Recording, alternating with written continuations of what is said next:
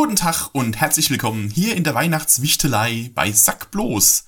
Und wieder wird per Zufall eine Scheibe aus der Sammlung rausgekruschelt und heute ist es folgender Film. The Expendables. Okay, das ist ein Film, der war mir, als er aktuell war, ziemlich wurscht, ehrlich gesagt. Habe ich mich nicht drum gekümmert, war auch nicht im Kino.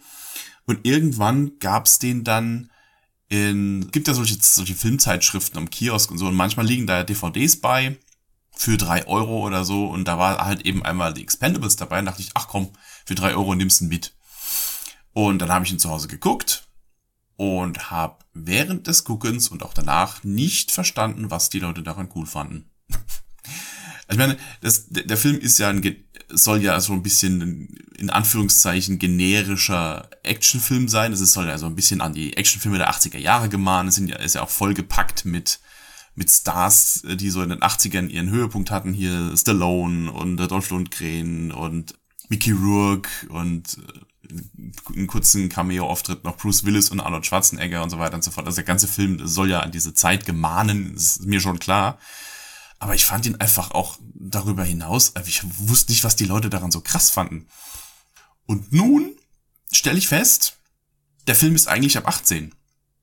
Und auf meiner DVD steht aber ab 16. Hab's jetzt noch mal bei Netflix gegengecheckt. Äh, ja, der Film ist auf Netflix fünf Minuten länger, als auf meiner DVD drauf steht. Also sprich, ich habe mir dafür drei Euro die geschnittene ab 16 Fassung angedreht. Das ist doof. Weil ich habe den Film ja quasi noch gar nicht richtig gesehen, so wie man ihn sehen sollte. Wisst ihr was, das hole ich jetzt nach. Ich gehe den jetzt gucken. Bis gleich. So, jetzt habe ich auch Expendables in der eigentlichen Kinofassung geguckt. Und ich muss sagen, ja, äh, so ist er besser. also, es, es nimmt dem Film schon einiges, wenn man das ganze Gespratzel und das ganze Blut und die ganzen Kill-Sequenzen und so, wenn man das alles rausschneidet, da bleibt wirklich nicht mehr viel vom Film übrig. Eine Szene fand ich noch erwähnenswert, schon beim ersten Mal gucken, und zwar ist das die Szene, in der in der Arnold Schwarzenegger und Bruce Willis ihren Cameo-Auftritt haben. Nicht nur, dass man diese drei ikonischen 80er Jahre Actionhelden, Schwarzenegger, Bruce Willis und Sylvester Stallone mal zusammen in einer Szene hat, das gab's ja vorher auch noch nie.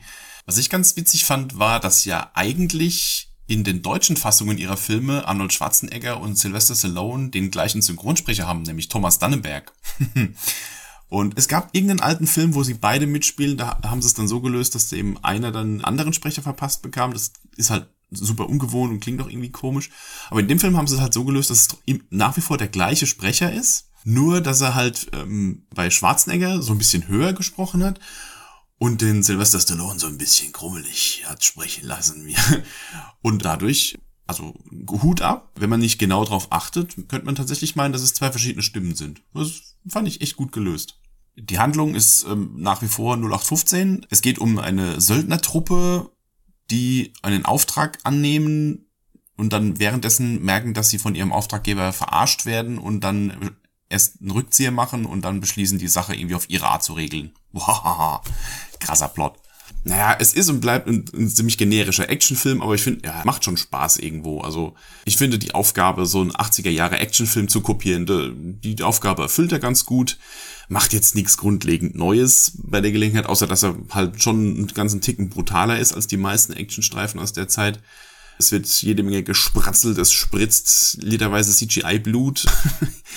ja, aber den kann man schon gucken. Was ich so ein bisschen schade finde, ist bei dem ganzen Gekämpfe, also wenn Dinge explodieren und so, das ist alles sehr schön handgemacht, da kann man nichts sagen. Ne? Da wird jede Menge Filmsprengstoff verballert, also richtig schön, wie man es haben möchte.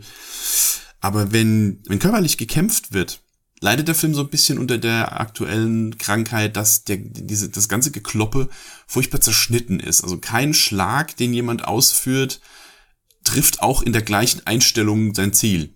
Das nimmt den ganzen Kämpfen so ein bisschen, so ein bisschen die Wucht, weil zwischen jedem Schlag irgendwo ein Schnitt passiert und ja, das ist so eine unschöne, unschöne moderne Krankheit und auch so ein bisschen faul, weil die Macher der Filme sich dann eben drum drücken, eine gescheite Kampfchoreografie auszuarbeiten und die Schauspieler, die dann eben auch lernen und äh, trainieren zu lassen. Es ist natürlich einfacher, wenn man einfach nur jeden Schlag andeutet und dann den nächsten und dann den Treffer im nächsten Shot macht. Ja, ist so ein bisschen, ja, bisschen schade, weil es waren echt ein paar gute Kämpfe dabei. Gerade so, um einen rauszupicken hier, der Kampf zum Beispiel äh, Jet Li gegen Dolph Lundgren. Ich habe keine Ahnung, wie die Figuren im Film heißen. Das ist auch völlig wurscht. Aber der kleine, agile Jet Li gegen den bulligen Dolph Lundgren, der Kampf wird richtig geil werden können, zumal Jet Li halt auch wirklich jemand ist, der kämpfen kann. Also zumindest konnte das früher. Ich weiß nicht, wie der heute, wie seine Verfassung heute ist, so. Aber eigentlich, ne, Jet Li hat's schon richtig krass drauf, was Körperbeherrschung und so angeht. Und das hätte ein richtig cooler Kampf werden können, aber auch da, jeder Schlag wird von einem Schnitt unterbrochen. Und das ist so ein bisschen, naja, hätte, hätte besser sein können. Und dann bei manchen Szenen hatte ich tatsächlich das Gefühl, dass die die schneller abgespielt haben, damit sie dynamischer wirken. Gerade so gegen Ende. Also ich mag mich irren, aber ich habe zwischendurch nochmal tatsächlich geguckt, ob Netflix nicht schon seine äh, Filme in anderthalbfacher Geschwindigkeit Feature äh, ausprobiert. Also es gab echt so ein paar Szenen, da hat es, hat es den Eindruck, als wird es schnell vorgespult, damit die ganze Action so ein bisschen schneller und, und ja, dynamischer wirkt eben. Vielleicht weil die alten Herren Dolph Lundgren und Sylvester Stallone eben nicht mehr so flott sind wie früher. Und da haben sie so ein bisschen nachgeholfen. Das ist teilweise fällt das schon unschön auf. Aber gut, ansonsten, ja, ne, solider Actionfilm kann man, kann man schon mal gucken. Ich habe keine Ahnung, wie die Fortsetzungen gelungen sind. Die hole ich dann vielleicht auch irgendwann mal nach, wenn, sich's, äh, wenn sich Gelegenheit bietet. Ich werde mir auf jeden Fall keine DVD mehr für drei Euro im Kiosk kaufen, denn wenn man mal ähm, jetzt mal drüber nachgedacht, äh, die dürfen ja gar keine ab 18 Filme im Kiosk für jeden auslegen. ist ja eigentlich bescheuert.